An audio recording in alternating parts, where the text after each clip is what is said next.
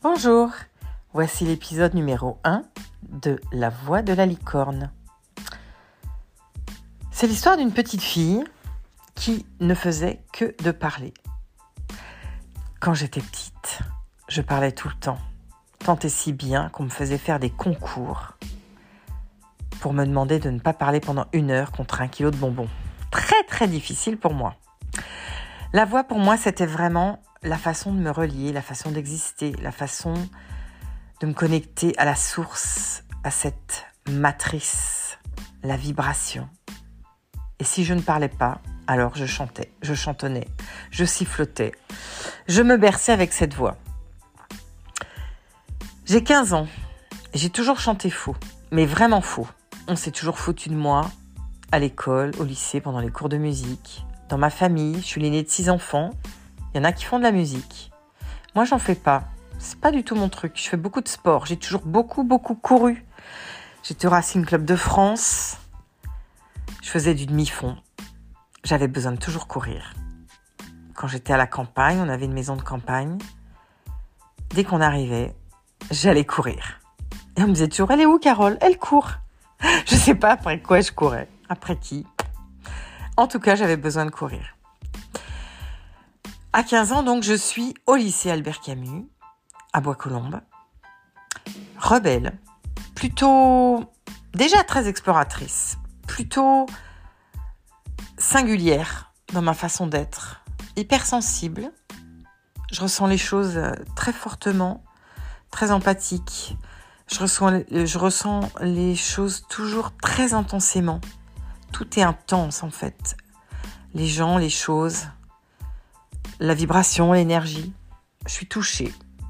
Alors je me protège, je me planque, je mets des masques et notamment beaucoup, beaucoup le masque du clown, le masque de la joie. Et c'est vrai que je suis plutôt très gaie, je suis plutôt très joyeuse depuis toute petite. Mais après, je ne sais plus si c'est vrai. Ou c'est en fait, c'est ma façon à moi de me planquer, toujours d'être connecté à une certaine vibration. La vibration de la joie, ou en tout cas la vibration de cette fréquence qui monte quand on est persuadé que tout va bien et que c'est joyeux et que ça vibre haut. J'ai 15 ans, je suis au lycée et il y a dans ma classe un garçon assez bizarre, assez marginal, c'est le frère d'une de mes meilleures amies. Tous les dimanches, il écoute Wagner au casque. Alors ça, moi, pour moi, c'est surréaliste. Moi, j'aime la moto. J'ai un amoureux qui m'emmène faire des roues arrière sur les Champs-Élysées à n'importe quelle heure. Euh, j'aime le hard rock. J'aime le rock. J'aime la nature profondément. J'ai des images de, chevaux dans ma, dans ma chambre. J'ai ramené des coques Poulet coq d'ailleurs, un couple qui est sur ma terrasse en plein centre-ville, en plein bois colombe. J'ai un chat aussi que j'ai planqué pendant longtemps et un petit lapin que j'ai réussi à cacher pendant assez longtemps à mes parents. Bref, je rentre pas dans le moule. Je rentre pas dans les cases. Ma mère me dit que je suis une vraie rebelle. Je déteste qu'on me dise ce que je dois faire. Plutôt très susceptible, assez sauvage. Et en même temps, j'ai beaucoup d'amis autour de moi. Et cette amie m'emmène souvent chez elle le week-end. Et je vois son frère donc toujours au casque avec des opéras entiers à écouter le dimanche. Et notamment Wagner. Comment on peut écouter Wagner tout un dimanche au casque quand on a 16 ans? Alors ça, c'était la question et puis je le, je le chamaille, je le, je le titille, je l'embête, euh, je me fous de lui.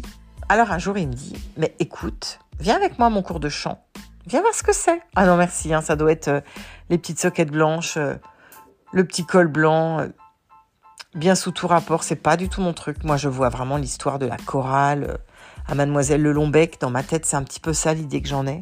Et certainement pas, je chante faux comme une casserole.